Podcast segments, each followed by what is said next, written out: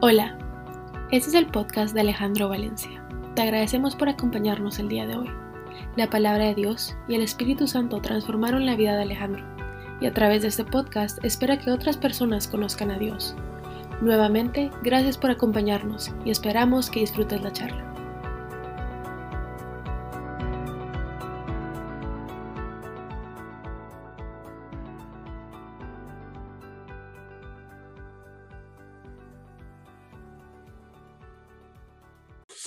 Vamos a empezar.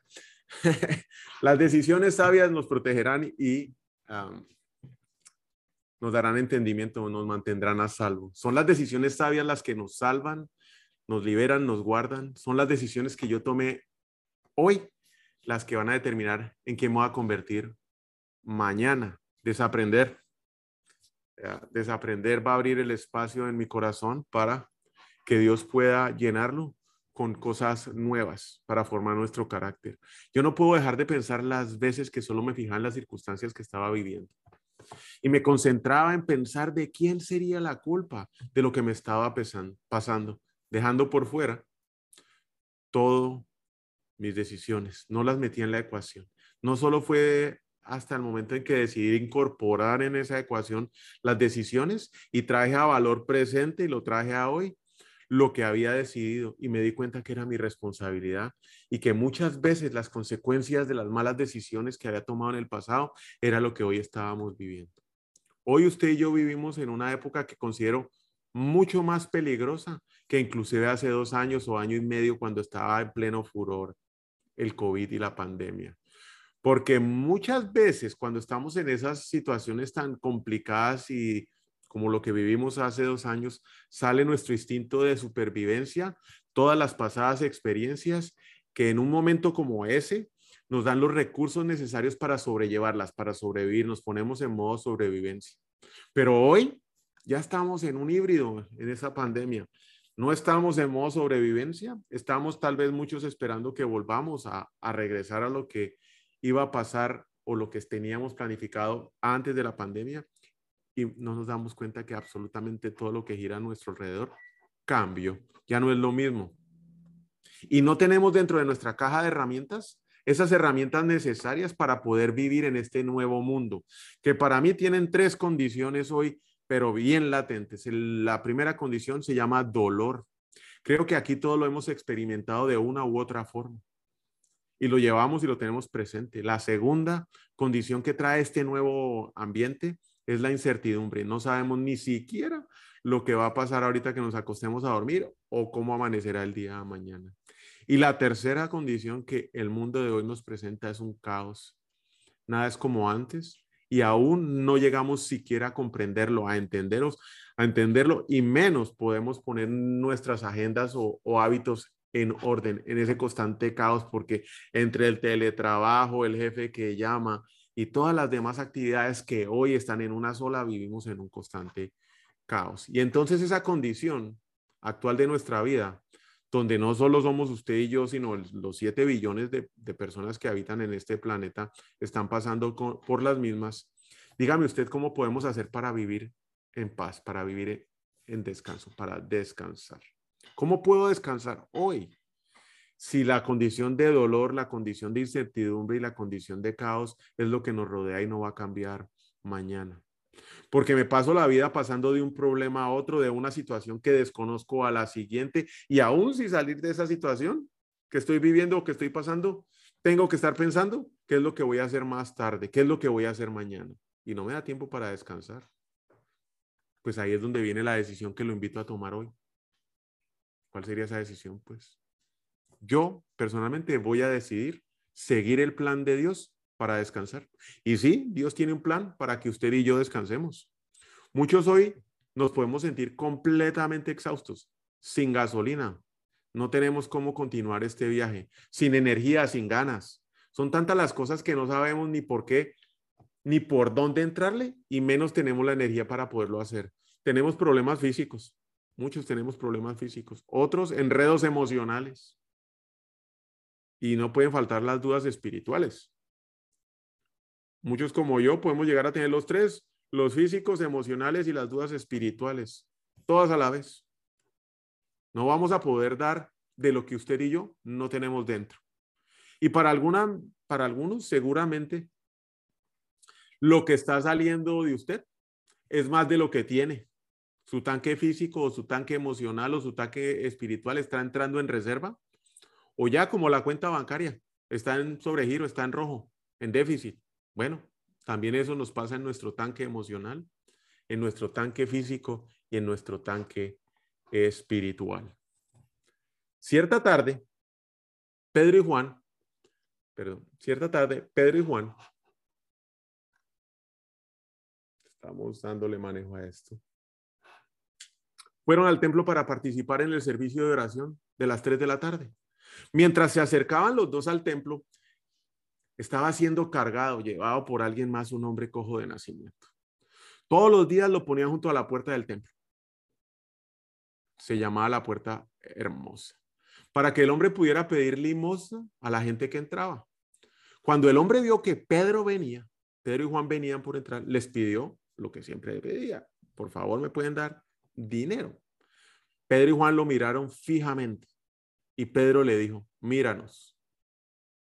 El hombre lisiado se quedó ansiosamente mirándolos, esperando recibir algo de dinero, pero Pedro le dijo, yo no tengo plata ni oro para ti, pero te daré lo que sí tengo. En nombre de Cristo Jesús, levántate y camina. Hechos 3 del 1 al 6. Y esta es una historia de sanidad, pero quiero hacer énfasis en la parte más importante del mensaje para hoy. Y es que Pedro dice, y usted lo está leyendo ahorita, te daré lo que tengo. No le podemos dar a las personas lo que no hay en nuestro corazón. Y es que así nos pasa a todos. Solamente podemos dar lo que hay. Nada más.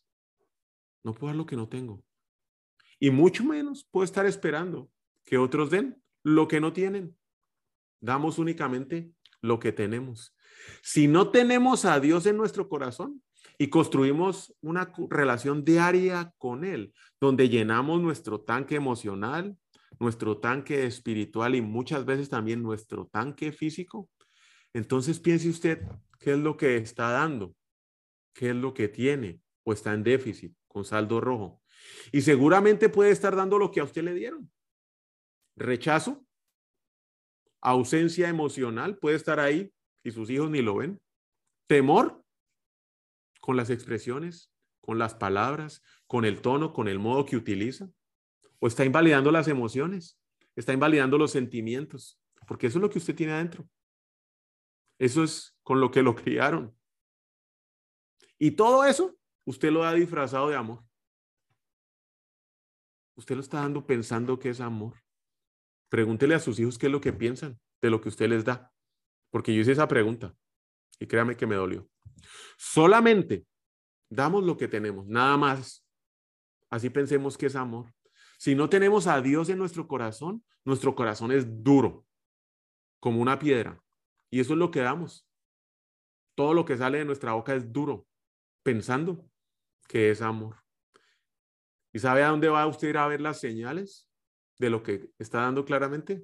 En sus hijos y en la relación que tiene con ellos. Y esa es una herida que usted está abriendo, pensando que está dando amor. Y sin Dios en su corazón, no habrá nada, ni usted hará nada por cambiarlo, porque está pensando que todo lo hace bien. ¿Sabe por qué? Porque no puede dar nada de lo que usted no tiene. Y es que no solo fue hasta que, o no solamente es hasta que usted decida a Dios seguirlo y adicionalmente eh, obedecerlo, que encontrará este camino para el descanso, para vivir en paz, para vivir en amor, que el amor de Dios, ese que a usted le da, para vivir en gozo. Y eso precisamente es lo que usted empezará a dar primero en su casa, después en sus hijos y después en las relaciones y como con el peso, el primero que se da cuenta es usted, porque me tratan bien? Y después los demás como a los cuatro meses de que usted decide empezar a hacer dieta. Eso no es rápido, es un proceso. Y pueden pasar años en donde usted ya cambió, sus hijos vieron el cambio, pero aún la herida sigue atrás. Sabe que no espere que sea demasiado tarde para cambiar, para abrirle su corazón a Jesús y para que Él lo llene espiritual, emocional y físicamente. Y es que aquí le voy a presentar tres advertencias, indicadores de gestión de que estamos en el camino que nunca nos conducirá al descanso, como también tres soluciones para tomar el único camino que nos lleva al descanso. Cuando le hablan de la Biblia, como anoche me pasó con unos amigos muy queridos que salimos a comer, me dijo, es que yo no entiendo nada y menos sé cómo aplicar esa historia de la Biblia a mi vida personal, a mi vida de mis negocios, a mi vida relacional hoy con mis hijos. No tengo ni idea. Es más, esas profecías del Antiguo Testamento, menos. ¿Cómo eso va a tener algún impacto en mi vida hoy? ¿Cómo las voy a seguir? ¿Cómo van a mostrarme un camino? Y es ahí donde está el plan de Dios para nosotros. Adicional a esto, la Biblia no es un libro cronológico, le contaba yo. Y eso es lo que hace más difícil seguirlo, porque no es como que usted abra una novela y sepa desde el principio al fin y va todo el vanado a ver qué es lo que va a pasar. ¿Sí? Es un libro que está agrupado por diferentes temas. Están los libros de historia, van todos juntos. Están los libros de profecía, de, profecía, perdón, todos juntos, como también están los libros de la ley y los libros de poesía, todos juntos, agrupados por libros. Pero lo que yo sí creo es que la historia se repite. ¿Qué mejor que aprender y ver la historia y la aplicación que eso puede tener en nuestra vida? Y la historia puede ser una profecía para su vida y para mi vida. Y es que el libro de Daniel es interesantísimo, porque es un libro que tiene 12 capítulos, de los cuales son seis libros de historia y seis libros de profecía. Entonces usted preguntará, ¿y en dónde lo van a poner? ¿En qué parte de los grupos de historia o de profecía? Y ese libro está en los de profecía. Y yo creo que Dios no hace las cosas por error. Y es porque ese libro fue profecía en esa época y es profecía para usted y para mí hoy. Y es una advertencia para lo que hoy usted y yo podemos estar haciendo en nuestra vida y de la manera como estamos alimentando nuestro cuerpo, nuestra alma, nuestro espíritu, nuestras emociones. ¿Cuál es la advertencia? Pues la profecía. Y vamos a ver la historia de la escritura en la pared, la mano que escribió la pared. Daniel 5 se presenta en un periodo de la historia donde todos los israelitas están exiliados de Jerusalén y viven en Babilonia y son esclavos de un rey. Muchos años después de que esto pasó, el rey Belsasar ofreció una tremenda rumba, un banquete, ¿sí? invitó a todos sus amigos más cercanos, mil, mil amigos invitó y bebió vino con ellos. Mientras estaba bebiendo y en la mitad de la rumba, mandó a traer las copas de oro y plata que su antecesor, Nabucodonosor, el que había sacado a los israelitas y los había traído a Babilonia, había sacado del templo de Jerusalén. Quería beber en esas copas con sus nobles, con sus esposas, sus concubinas, esposas y concubinas. Y así fue quemando. Traigan pues. Y así fueron las copas sacadas del templo, de la casa de Dios de Jerusalén, y el rey y sus nobles, sus esposas, sus concubinas y sus mil amigos más cercanos, empezaron a beber en la rumba con ellas. Mientras bebían, empezaron a rendir culto a sus dioses, a sus ídolos al oro, a la plata, al bronce, al hierro, a la madera y a la piedra. Y de pronto, en la mitad de la rumba, vieron que salía una mano. Yo no sé cómo habrá salido la mano, pero le aseguro que los debió impactar. Y vieron unos dedos con una mano humana que empezaba a escribir sobre una pared blanqueada del palacio del rey, muy cerca del candelabro. Por lo tanto, todos sus mil amigos la veían. El propio rey vio la manito y quedó frío, blanco del susto. Le temblaban las canillas, le temblaban las rodillas a causa del miedo. Se le aflojaron las piernas y llamó a gritos, traigan a cuanto brujo encuentren, a astrólogo o adivino, para que vengan acá. Y le dijo, el que pueda leer lo que está escrito en la pared, y explicarme qué es lo que significa. La rumba se acabó en ese momento. En el manto púrpura, será vestido con manto púrpura propios de la realeza, le pondré una cadenita de oro en el cuello y será tercero en importancia en este reino. Hágame usted el favor. En medio de la rumba, el rey empezó a honrar a dioses de oro, al oro, al dios oro, al dios plata, al dios bronce, al dios hierro, al dios madera y al dios que producía con su propio esfuerzo, al que producía con su trabajo, con sus manos, lo que usted y yo producimos o que tenemos. Y muchas veces llegamos a adorar dejando a Dios al lado para adorar nuestras pertenencias o nuestros logros. Nada diferente hacemos hoy a lo que el Dios babilonio hizo. Esté seguro que si usted y yo no tenemos a Dios en nuestro corazón, tendrá alguno o si no todos esos dioses metidos y además no solo lo va a tener usted, sino que también se lo va a trasladar a sus hijos y a los hijos de sus hijos. Nosotros damos lo que tenemos adentro. Si adoramos nuestros esfuerzos, vamos a creer y justificar que todo lo que nosotros hacemos, lo hacemos por las razones correctas. No vamos a, ver más allá de nuestras propias narices. Y no crea que eso solo le pasa a aquellos que no conocen a Dios.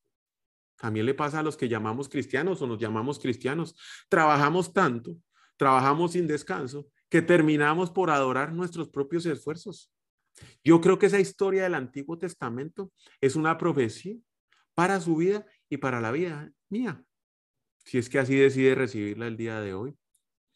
Muchos podemos tener la pared escrita por esa mano, como le pasó al rey Babilonia. Hoy podemos estar haciendo mucho más de lo mismo, empujando cuanta cosa hacemos para ver algún resultado. No descansamos y estamos quemados, fundidos en sobregiro o déficit. Revise, me puse a revisar una de las estadísticas acá que estos gringos tienen para todo. ¿sí? Y dice que seis de cada diez personas en este país sufren cansancio o de eh, agotamiento físico, emocional o espiritual. Hágame usted el grandísimo favor. Y este es el mensaje que estaba escrito, el que usted está viendo en la pantalla. Mene, Mene, Tekel y Parsin. Y después buscar por todos los lados el rey que podía significar ese mensaje. Aparece alguien y dice, mire, por ahí hay un man que viene de Israel que se llama Daniel. Y deciden llamar a Daniel, que estaba de esclavo, sirviendo al rey, para que le interpretara el mensaje. Quien le dice, mire pues rey, Quédese usted con todos sus regalitos. No los quiero, no me interesa. Se los puede dar a cualquiera que bien le parezca. De igual forma, le voy a decir el significado de lo que está escrito en la pared. Y sí, tiene por qué estar temblándole las canillas. Agárrese, pues. ¿Tiene dónde escribir usted hoy? Pues tome nota porque aquí va el significado que puede ser aplicado a su vida y a mi vida el día de hoy. El, empieza Daniel a decir, el Dios que le dio todo a usted, lo puso donde hoy está, le dio la provisión, la familia que tiene, los hijos que tiene, el trabajo, su influencia, sus amigos. Y aún usted hoy, sabiendo que en su propio esfuerzo no lo puede haber hecho, solo decidió darle la espalda y no humillarse ante él. Decidió no honrarlo a él, prefirió rendir culto a su dinero, a sus logros, a sus propiedades, a la universidad donde estudió, a su título universitario, a las posiciones sociales o económicas, al estrato 6, al estrato 4 o al estrato 3, o al que dirán los demás. ¿Qué? ¿Usted se identifica con eso como lo hizo Daniel con el rey? Porque yo, yo sí. Daniel 5:26 perdón, Job, eh, Daniel 5:26. Y el significado de las palabras son las siguientes. Y aquí viene la primera advertencia. Mene significa contado. Dios ha contado sus días y los míos. Y el reinado al cual usted tiene, le ha puesto un fin. Recuerde, primera advertencia, que nuestros días están contados, así como lo oye. Usted y yo tenemos los días contados. Pero ahí estamos nosotros viviendo como si la vida fuera a durar para siempre. Si tiene hijos pequeños, haga este pequeño y sencillo ejercicio. Póngalos en el curso que están hoy y cuente los años que tienen y los fines de semana hasta que salgan del colegio y se larguen para la universidad porque ya no los va a volver a ver. A ver cuántos días son los que usted tiene para compartir y vivir con ellos. Y ese ejercicio le va a dar un poquitico de visibilidad del poco tiempo que le queda. Aprovechelo.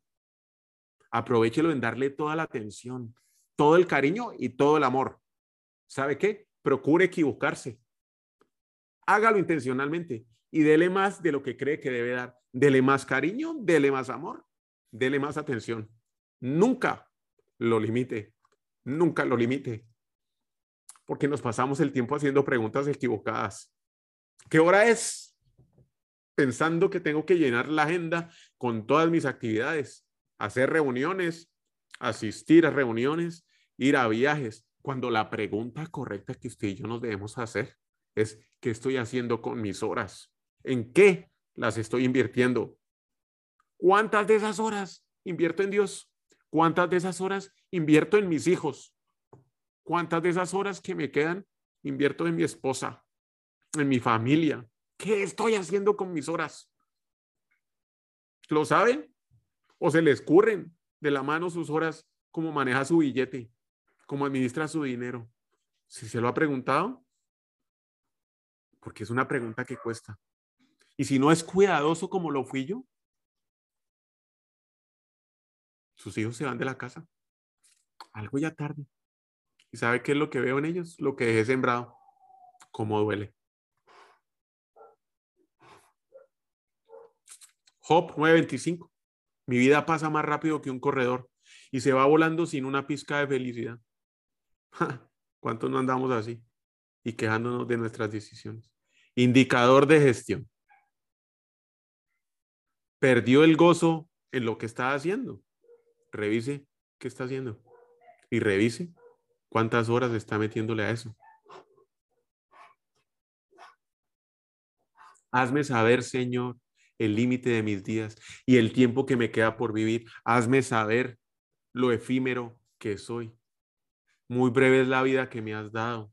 Ante ti, mis años no son nada. Un soplo, nada más, es el mortal. Usted y yo somos un suspiro. Aquí tengo más de un amigo que está luchando con el cáncer. La verdad es que nunca me he sentado a preguntarles y es una tarea que voy a hacer. ¿Sí? ¿Qué, ¿Qué es lo que dejaría de hacer y qué empezaría a hacer? Y se lo voy a contar. Ahora póngase usted en esa situación. Le quedan dos semanas de vida. ¿Qué dejaría de hacer hoy? Mismo, ya. ¿Y qué empezaría a hacer? Piense. ¿Y por qué se va a poner a esperar? Porque en términos de eternidad tenemos menos de dos semanas. Advertencia número dos. Tequel. Su majestad. Perdón, está mal la firmina. Su majestad ha sido puesta en la balanza y no pesa lo que debería pesar. Recuerde la advertencia número dos. Qué fácil es llegar a vivir una vida completamente desbalanceada. Esto nos pasa a todos. Y aquí es cuando debemos revisar hasta la más mínima hora, minuto y segundo y reenfocarnos en lo importante. No es solo dejar pasar el tiempo. ¿Cuántas horas tenemos nosotros contados? ¿Cuánto tiempo gastamos en estas horas en las cosas que no generan ningún valor? Y vuelvo a buscar estadísticas aquí de estos gringos que son excepcionales. Los americanos comen en la calle durante su vida unas 20.500 veces. Salen a la calle. ¿Sabe cuántas veces de esas van a McDonald's? 3.500. Solo el 20%. Si así nos alimentamos en lo físico, ¿cómo será que usted y yo nos vamos a alimentar en lo emocional y en lo espiritual? Y el promedio dice, porque solo le voy a dar promedios, que usted y yo nos pagamos la vida 10 años viendo televisión. 9 años, punto 5, viendo el teléfono. Cinco años esperando en filas Sí, mientras está donde el doctor, mientras entra al concierto, mientras pagan la caja, mientras se sube en el avión. Y un año buscando cosas perdidas. Dígame usted que eso es productivo, que eso le alimenta el alma. Pero solo suma la bicocada de 25 años. Y si el promedio de vida que usted y yo vamos a tener es 77, nos hemos tronado el 32% de nuestra vida. ¿Sí? Así nomás como el agua que corre entre las manos y ni siquiera nos damos cuenta. Y ahí le van quedando 50 años, de los cuales duerme 25. Si usted tuviera que definir el propósito de su vida para hoy, le garantizo que ninguna de esas actividades anteriores que acabo de mencionar estarían dentro del propósito. Advertencia número 3. Parsin, ahora sí. El reino de su majestad se ha dividido y ha sido entregado a medos y a persos y esto efectivamente será lo que nos va a pasar en nuestras vidas si no aprovechamos y cuidamos del tiempo. Y adicionalmente, si nos ponemos a vivir vidas desbalanceadas. Nuestra vida es nuestro reino. Una vida mal manejada va a tener un costo. Costo que usted y yo muchas veces ni siquiera estamos dispuestos a pagar. O bien, ni nos damos cuenta qué tan mal está manejada nuestra vida y ni nos damos cuenta del costo. Cuando ya usted se encuentra con situaciones que no puede reparar, como la relación de sus hijos, como su matrimonio y la relación con su esposa o con su esposa, como su trabajo. Mejor dicho, esta vaina es algo como el cáncer, con el cual yo me puedo relacionar. Cuando usted no sabe que esa vaina la tiene, su vida la sigue haciendo normal. Normal. Como si nada hubiera pasado, nada le afecta, nada le molesta. Y hasta ya, cuando es muy tarde y empiezan los síntomas, ya la cosa se complicó. Y todos sabemos que detectar esta enfermedad antes, lo más pronto posible, es lo mejor, porque es muchísimo más fácil resolver los problemas. Exactamente igual pasa con su vida y con la mía. ¿Usted sabe cuál es el diagnóstico de su vida hoy? ¿Se ha parado a pensar? ¿O sigue haciendo todo como si nada pasara y tiene un cáncer allá adentro? Y es lo que pasa al contrario con la misma pinche enfermedad esta. Cuando es terminal, ay, hasta el veterinario sabe qué es lo que usted tiene. Detectarla es facilísimo. Ahora traiga aquí al MD Anderson con una enfermedad terminal de esas, a ver si se la pueden resolver. Ni estos gringos aquí. Les va a costar un montón sacarlo de ese problema.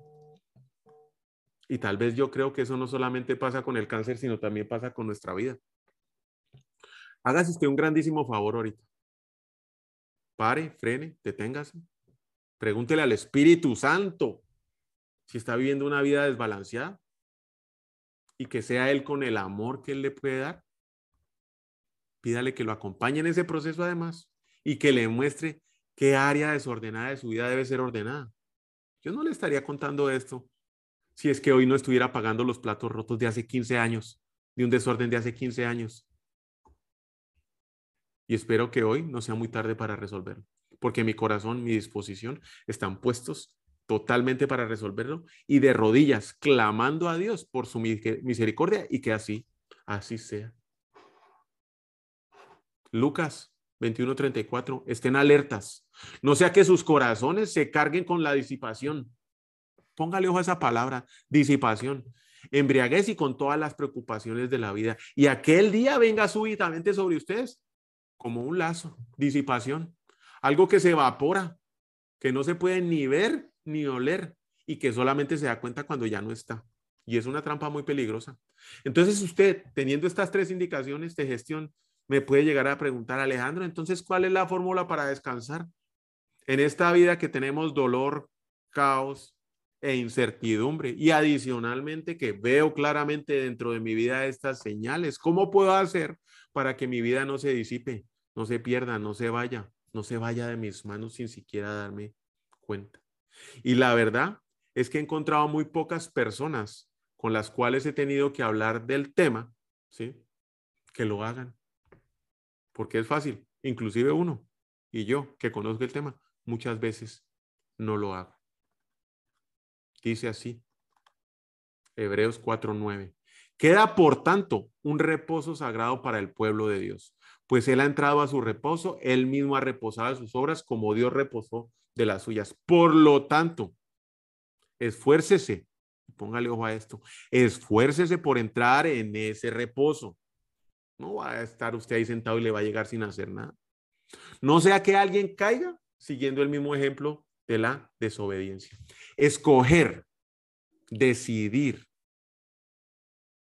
hacerlo con una decisión determinada, pasar tiempo en el descanso de Dios y haciendo todo el esfuerzo para lograrlo, trabajando duro siempre por eso, pero buscando en descanso en Dios y teniendo el cuidado de no perdernos en cosas que no nos llenan, es lo que nos va a dar descanso. Y aquí viene el plan de trabajo con tres pasos muy sencillos. Primer paso, desviarnos diariamente, sí, como lo escucha, desviarnos diariamente, así como lo oye, de nuestra vida diaria, de nuestro día a día, para buscar a Dios. Ese es el desvío que debe tomar, buscar a Dios. Desvío, ir a buscar a Dios, tómelo de cabeza, ni le pregunten, a la hora que sea. No importa si está manejando, cocinando, bañándose, tome el desvío, buscar a Dios. Cuando sienta, desvíese, vaya a buscarlo. Búsquelo todos los días. Tome ese desvío todos los días, diariamente, todo el día. Y si antes lo hacía por alguna razón y hoy lo dejó de hacer, mire, le recomiendo que vuelva a encontrar el desvío y se meta de cabeza por ahí. Retómelo, que no sea tarde. Danos hoy el pan de cada día. Mateo 6, 11. Lea la palabra de Dios todos los días. Y no tienen que ser horas extensas, no, no, no, no tienen que ser capítulos extensos. Busque la versión de la, de la Biblia que le acomode más fácil a su entendimiento, que lo entienda usted más fácil, porque hay muchas para los que no sabían. No solamente está la Reina Valera, hay un montón. Vaya y busque la que a usted le parece, la que usted entiende. No tiene que ser mucho. Por lo menos gástese 10, 15 minutos. 5, si no tiene mucho. Leer un versículo es mejor que no leer nada. Hágalo. Otro estudio dice, también aquí que tienen estos americanos, que el que lee la palabra una a tres veces a la semana, no va a haber ningún cambio. Nada. Como la luz que pasa dentro de un vidrio, no hace nada. Pero que a partir del tercer día, el cuarto, ya los efectos son drásticos y su vida cambia. La sensación de soledad le va a disminuir en un 33% la sensación de amargura, esa con que uno muchas veces se levanta y dice, ¿qué pasó con mis relaciones? Que nadie me quiere, disminuye un 40%. Y oiga esta, la lujuria sexual, la pornografía, disminuye un 60%. Si usted está luchando, si usted está luchando con algún vicio, con alguna depresión, ¿sabe qué? Las medicinas están ahí, el descanso está en Dios. Póngase de cabeza a leer la Biblia, un versículo y sume tres, cuatro, cinco, seis días y va a empezar a ver los cambios, porque la vida cambia drásticamente cuando usted lee la palabra de Dios diariamente. Esa es una receta para el descanso de su corazón. Segundo, pase tiempo en adoración y oración, adoración y oración. Y no crea que esto es muy difícil porque cuando uno le dicen eso y yo que ni me sé las canciones, debe ser muy elaborado lo que tengo que pedir y cómo debo orar y qué debo decir. No, fácil, pongo una alabanza y quédese callado y escuche atentamente. Y permita que sea el Espíritu Santo el que obre en usted. No se ponga usted a hacer fuerza. Y si no sabe cómo, calladito, escuche. Disponga su corazón. Ábralo. Y permita que el Espíritu Santo sea el que obre, el que le dé alimento, el que le dé paz, el que le deje esa llenura a ese vacío que puede tener. Permita que Dios le hable. Calle sus pensamientos. Mire qué tan difícil es hacer eso. Y aproveche adicionalmente en ese momentico para planificar su día. Tres actividades. No le recomiendo más. Ponga las que quiera, pero planifíquelas junto con Dios. Y va a ver cómo va a sacar mejor provecho de eso. Segunda nota. Retírese semanalmente. La primera es desvíese diariamente. La segunda instrucción es retírese semanalmente. Y muchos pensarán que es ir a congregarse los domingos en la iglesia. Bueno, ya, ya la verdad, si va todos los domingos es un gran paso. Pero es que son solo dos horas del día, o tres, que hace las 22 o 21 restantes horas aparte de dormir. Seis días trabajarás y harás todas tus horas, pero en el séptimo día de reposo para el Señor, descansa para tu Dios. Descanse su cuerpo, descanse su cuerpo, recupérese físicamente, duerma. Pero ¿sabe qué? También recupere su alma, recargue su alma con buenos almuerzos, con buenos cafés, con buenos amigos, con sus hijos, con su familia, con buenas pláticas, que esas pláticas de sobremesa sean largas, de dos, tres, cuatro horas. Recargue su alma. Tómese tiempo para disfrutar a su familia, a sus amigos. Ríase mucho. Y por último, reenfoque su espíritu. Ya fue a la iglesia, ya se congregó, ya pasó un tiempo en familia agradable, ya se le fue mediodía. Reenfoque su espíritu y pase un tiempo adicional con Dios. Un día a la semana. Concéntrese en hacer eso. Comparta con Dios con su palabra. Ya lo alabó en la congregación, ya fue y levantó las manos y estuvo adorando a Dios junto con todo el mundo. Ya lo alabó con su familia, alimentando su alma. Ahora hágalo en la intimidad, en la privacidad. Solo Él y usted. Búsquelo sin descanso. Tercera, abandónese anualmente. Y ahí viene la palabra vacaciones que tanto usamos y que tanto nos gusta. Y es una palabra que viene del origen latino, del latín, y que significa dispensa de trabajo o obligación. Mejor dicho, estar desocupado y desconectado. Y sabe que tómese unas vacaciones. La verdad no importa dónde vaya, no importa si se larga para Cancún, pero sabe que deje el teléfono, desconéctese del teléfono. No tiene que ir a Cancún. No importa dónde vaya solo deje el teléfono y váyase para cualquier lado. El hacha, si el hacha pierde su filo y no se vuelve a afilar, hay que golpear con más fuerza. El éxito radica en la acción sabia y bien ejecutada. Así como Daniel le dio una advertencia al rey babilonio y lo invitó a dejar de adorar a, otros dioses, Jesús le hace a usted y a mí esa invitación el día de hoy. Vengan a mí todos ustedes que están cansados y agobiados y yo les daré descanso. Carguen con mi yugo y aprendan de mí, pues yo soy apacible y humilde de corazón y encontrarán descanso en su alma, porque mi yugo es suave y mi carga es liviana. Definitivamente creo que la vida con Dios se construye junto con Dios, pero muchos estamos ahí intentando construir la vida con Dios sin Dios. La vida con Dios es tener una intimidad con Él. Además, recuerde que calificamos como la imagen de Jesucristo no solo por leer la Biblia, no solo por pasar tiempo con Él, por vivirla en obediencia. Lo invito hoy a que siga el camino de Jesús, el camino de Dios para vivir en descanso. Vamos a, vamos a orar y a darle gracias a Dios por este momento. Señor Jesús, te doy infinitas gracias porque me permites compartir lo que llevo en mi corazón por medio de tu palabra y sé que eres tú, Señor, el que nos está alimentando hoy, el que nos está nutriendo. Ayúdanos, Señor, y ayúdanos a vivir un día a la vez, que podamos usar nuestro tiempo en orden en las cosas que de verdad sí son importantes, Padre. Que podamos balancear esa vida desordenada donde hoy llevamos y que podamos poner atención, Señor. Poner atención a lo que de verdad es importante a nuestros hijos, a nuestra familia, pero especialmente a tu palabra y a ti, Señor. Que no nos perdamos en adorar el, fruto de nuestro trabajo, Señor. Que eso es resultado únicamente de tu amor para nosotros. Que no nos perdamos en las cosas materiales de este mundo y que nuestra vida se centre en perseguir lo eterno, en perseguirte a ti, en esforzarnos constantemente en seguir tus caminos, Señor. Danos esa fortaleza diaria cuando no queremos levantarnos a leer la Biblia porque no la entendemos para hacerlo, Señor. Permite que a través de la alabanza, de cualquier película, del lugar donde vayamos, de cualquier tipo de música, reggaetón, salsa, merengue, alabanza, no alabanza, tú nos ministres, Señor, tú nos hables a nosotros. Háblanos a nosotros a través de amigos, de papás, de tíos, de primos, de conocidos, pero háblanos en nuestro espíritu.